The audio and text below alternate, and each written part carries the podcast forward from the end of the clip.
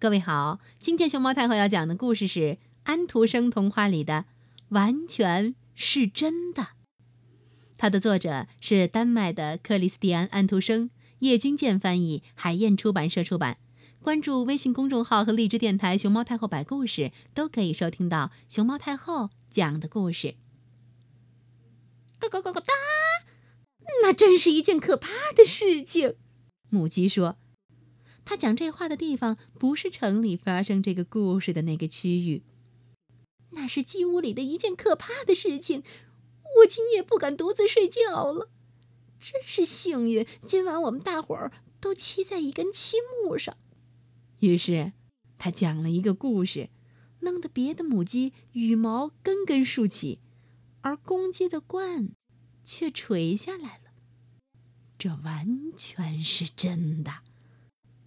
不过，我们还是从头开始吧。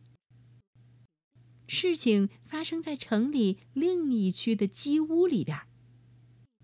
太阳落山了，所有的母鸡都飞上了漆木。有一只母鸡，羽毛很白，腿很短，它总是按规定的数目下蛋。在各方面说起来，它是一只很有身份的母鸡。当它飞到漆木上去的时候，它用嘴啄了自己的羽毛，弄得有一根小羽毛落下来了。事情就是这样，那只母鸡说：“我越把自己啄得厉害，我就越漂亮。”他说这话的神情是很快乐的，因为他是母鸡中一个爱逗趣儿的人物。虽然我刚才说过，它是一只很有身份的鸡。不久，他就睡着了。周围一片漆黑，母鸡跟母鸡在一边不过，离它最近的那只母鸡却睡不着。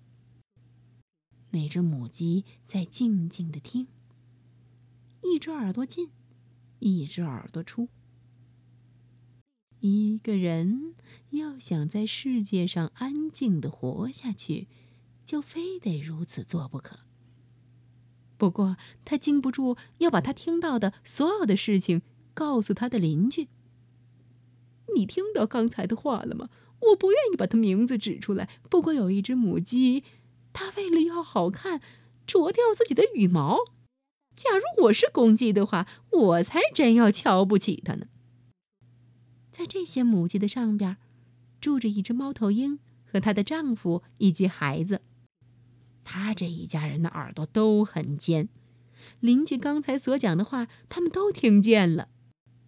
猫头鹰一家翻翻眼睛，猫头鹰妈妈拍拍翅膀说：“不要听那类的话。不过，我想你们都听到刚才的话了吧？我是亲耳听到的，你们得听了很多遍才能记住。有一只母鸡完全忘记了母鸡所应当有的规矩。”他甚至把他的羽毛都啄掉了，好让公鸡把它看个仔细。别让孩子们听到，猫头鹰爸爸说：“这不是孩子们可以听的话。”我还是要把这话告诉对面的猫头鹰，他是一个很正派的猫头鹰，值得来往。于是，猫头鹰妈妈就飞走了。呼呼。呜呼呜！他们俩都喊起来，而喊声就被下边鸽子笼里边的鸽子听见了。咕咕咕咕咕咕咕！你们听到过那样的话没有？呼呼！有一只母鸡，它把它的羽毛都啄掉了，想讨好公鸡。它一定会冻死的。如果它现在还没有死的话，呜呼！咕咕咕咕！你在什么地方？在什么地方？鸽子咕咕的叫着，在邻居的那个养鸡场里。咕咕咕咕咕咕咕！我几乎可以说是亲眼看见的。把它讲出来真不像话，不过那完全是真的，真真的真的，每个字儿都是真的。咕咕咕咕咕咕咕！所有的鸽子都说，同时向下边的养鸡场咕咕的叫。有一只母鸡，也有人说是两只。它们，它们把所有的羽毛都啄掉，为的是要与众不同。借此引起公鸡的注意，这是一种冒险的玩意儿，因为这样他们就很容易伤风，结果一定会发高烧死掉。他们两位现在现在都死了。啊啊啊！醒来呀，醒来呀！公鸡大叫着，同时向围墙上飞去。他的眼睛仍然带着睡意，不过他仍然在大叫。三只母鸡因为与一只公鸡在爱情上发生不幸，全都死去了。它们把自己的羽毛啄得精光，这是一件很丑的事情。我不愿意把它憋在心里，让大家都知道它吧。让大家都知道它吧。蝙蝠说。于是，母鸡叫，公鸡啼，让大家都知道它吧，让大家都知道它吧。于是，这个故事就从这个鸡屋传到那个鸡屋，最后回到它原来所传出的那个地方去。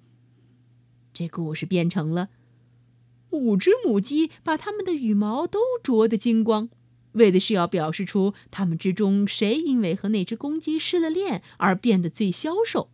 后来，它们相互啄得流血，弄得五只鸡全都死掉了。这使得他们的家庭蒙受羞辱，他们的主人蒙受极大的损失。